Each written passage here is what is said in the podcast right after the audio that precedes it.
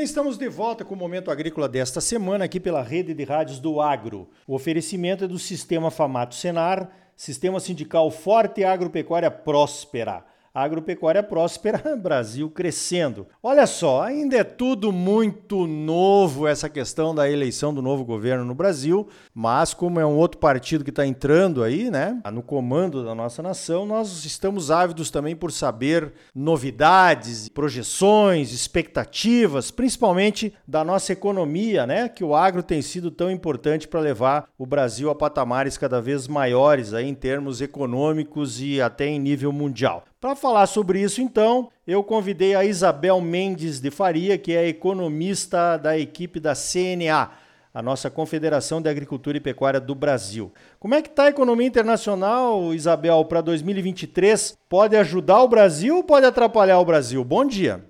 Bom dia, Ricardo. Bom dia a todos que nos acompanham aí no Momento Agrícola. Bem, Ricardo, infelizmente a previsão que a gente tem aí para a economia mundial, né, e principalmente falando aí das maiores economias, dos nossos maiores parceiros comerciais, e aí eu cito China, União Europeia, os Estados Unidos, a expectativa não é boa não para o ano que vem. Né? A gente teve aí, agora em outubro, o Fundo Monetário Internacional, ele divulgou um relatório onde ele fez revisões aí para baixo das projeções de crescimento dessas economias, tanto de 2022, aliás, como 2023. Por exemplo, os Estados Unidos, ele reduziu aí a previsão de crescimento aí de 2022 de 2,3% para 1,6% e para o ano que vem apenas 1%. Para a zona do euro também houve uma redução, ele prevê um crescimento de apenas 0,5%, é, né, meio por cento só em 2023 e também uma queda para a economia chinesa. Esse menor crescimento que a gente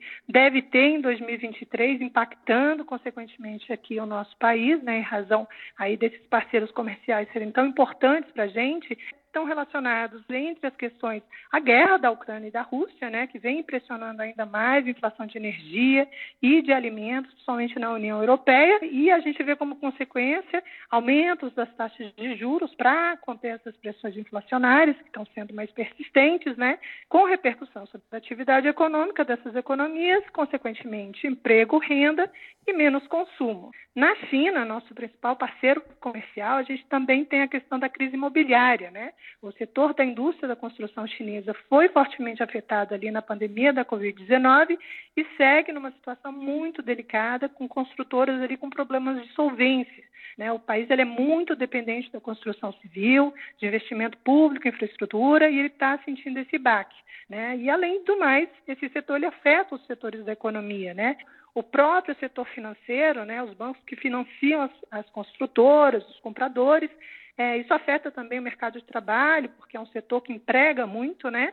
Então, esse arrefecimento aí do crescimento chinês, ele tem uma repercussão sobre as importações do país, é claro, muito mais aí sobre a indústria da construção, extrativa mineral do nosso país, né, do Brasil, mas também, em menor medida, mas também aí sobre o agro e provavelmente a gente deve ter um impacto aí sobre a demanda de commodities agrícolas.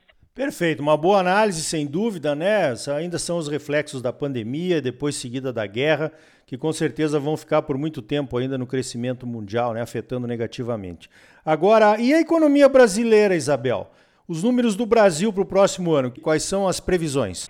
Bom, a gente tem aqui, nesse momento, inclusive, nós estamos trabalhando aqui no nosso documento, que a gente faz todo ano de balanço e perspectivas né, da Confederação. É, a gente não fechou ainda as previsões para 2023, a gente tem as previsões aí para 2022, mas a gente tem há um consenso já aí de que a gente vai ter menos crescimento em 2023. A gente, olhando aí o Boletim Focus, a mediana do Boletim Focus, né, é, que tem aí os principais indicadores para a economia do ano que que vem, a previsão para 2022 do crescimento do PIB do Brasil é de 2,8%. Para o próximo ano, a expectativa é de 0,64%. Vai ter um arrefecimento é, da economia e do nosso crescimento expressivo. É, para outros indicadores também importantes, o próprio PIB da pecuária, a gente tem um crescimento de meio por cento, só que nesse caso específico a gente teve aí a, questão das intempéries climáticas que afetaram muito o nosso setor, né, particularmente no início do ano. Então, provavelmente a gente tem aí um crescimento maior no ano que vem. Mas para outros indicadores, como por exemplo o IPCA, né, que é o índice oficial aí de inflação, É, Para esse ano, a gente deve estar fechando em torno de 5,6%, é, o que é positivo, porque a gente já teve aí previsão para esse ano de quase dois dígitos, né? chegou ali a mais de 9% só que ainda está acima da meta de inflação desse ano, que é 3,5%, né? E ainda acima do teto, que seria 5%. É, a gente lembrando, é, inclusive aqui, que essa redução ela aconteceu sobre forte influência das desonerações tributárias que a gente teve sobre energia, é, combustível e telefonia, mas no último mês a gente também teve uma desaceleração dos preços industriais e do, de alimentos, né? Inflação de alimentos, a gente teve uma queda também, inclusive como repercussão aí da redução aí do, do custo de energia e combustível. Para o ano que vem, a gente também, a previsão é que a gente tenha uma queda também do IPCA, um pouquinho ali, deve ficar em torno de 5%, mas ainda está acima do teto do ano que vem, né? O teto do ano que vem é 4,75%. É, diante desse cenário, a taxa Selic, que hoje está em 13,75% e deve permanecer é, dessa forma, é, para o ano que vem a gente vislumbra aí uma queda só a partir do fim do, do, primeiro semestre do ano, né? Então a gente deve estar tá aí com a primeira queda ali no fim do primeiro semestre e ela deve chegar ali no final do ano em torno de 11, 11,5%, ainda uma taxa bastante elevada que é, tem uma repercussão sobre a atividade econômica e, consequentemente, sobre o emprego. O câmbio, a gente tá, deve fechar em 5,20 esse ano e provavelmente a gente deve ter aí uma estabilidade. A gente está com previsão de 5,20 também para 2023. Muito bom. Vamos ver se o Brasil conseguir crescer, mesmo que menos, é um bom sinal, né? Porque os outros países estão até com economias encolhendo aí. Agora nós temos um novo governo, né, Isabel, que parece que está ávido por arrecadação. Já pediu até essa semana ao Congresso para aprovar 200 bilhões de reais acima do teto de gastos, né? E isso com gastos maiores ele vai precisar então de mais dinheiro em caixa. Nós podemos esperar tributação no agro, Isabel? Se fala muito em taxar as exportações, isso é possível?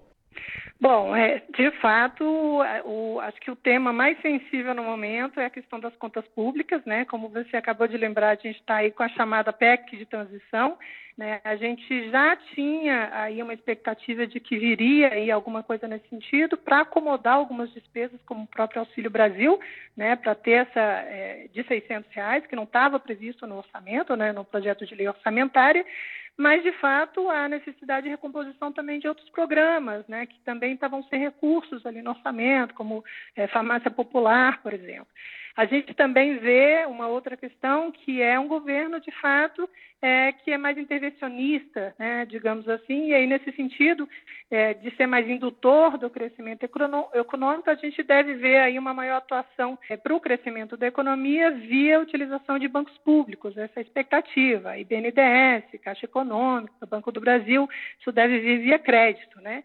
E de fato isso, quer dizer, se a gente está aumentando a despesa, da onde vem essa receita, né? E a gente provavelmente vai ter um impacto possivelmente aí na, na dívida PIB, né, a partir do próximo ano. E a gente tem que lembrar que em 2024 a gente também tem aí uma nova situação, uma outra situação desafiadora, que é a acomodação dos precatórios, que a gente vai ter que começar a pagar. Por outro lado, a gente não vislumbra confederação não enxerga o risco de tributação nas exportações.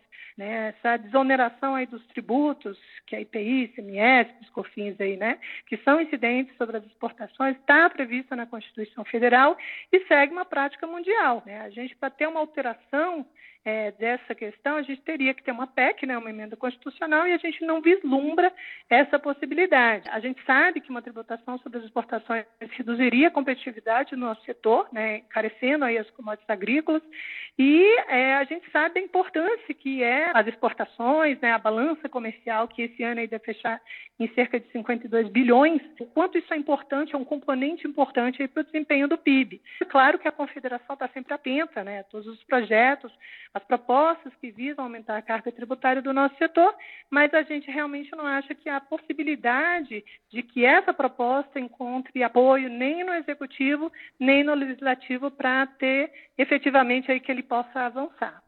Ok, agora parece, né, Isabel, que nós não vamos escapar do aumento dos tributos no agro, então. Como é que isso poderia acontecer? Se não vem através de, da, da taxação das exportações? Quais seriam os maiores riscos no caso dos agricultores brasileiros? É, o que a gente vê hoje, o que a gente vislumbra é essa questão, um avanço sim na reforma tributária, né, que, que certamente terá aí um impacto sobre o nosso setor.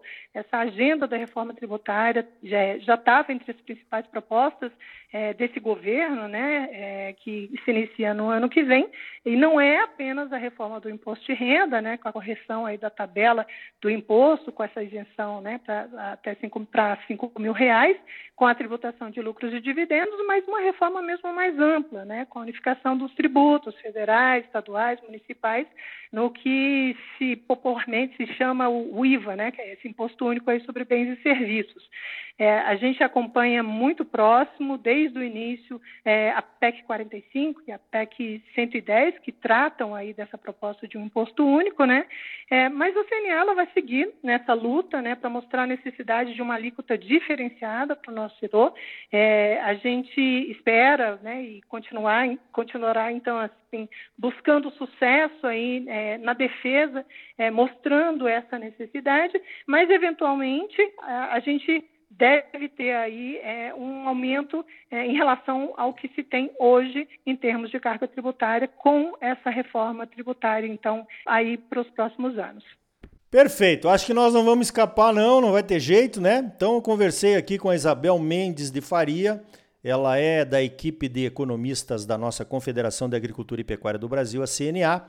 Nós vamos ficar atentos, assim como a CNA fica também, né? Com certeza, olhando tudo que acontece aí em Brasília. Lembrando que a CNA é a representante oficial dos produtores rurais, tem que manter os canais abertos para conversar com todo mundo, seja quem for, né? Isabel, parabéns pelo trabalho e obrigado pela tua participação aqui no Momento Agrícola. Eu é que agradeço, Ricardo. Um abraço a todos e até uma próxima oportunidade. Então tá aí, sem dinheiro em caixa, como é que vai propinar, hein? Então, meu amigo, se prepare. Você é sempre muito bem informado, ligado aqui no Momento Agrícola. Sistema sindical forte e agropecuária próspera. Sistema Famato Senar. Trabalhando para aprimorar conhecimentos, melhorar vidas e garantir uma produção agropecuária mais sustentável e lucrativa para os produtores associados. E um Brasil melhor para todos nós. Por hoje vamos ficando por aqui. Então até a semana que vem com mais um Momento Agrícola Mato Grosso para você. Até lá!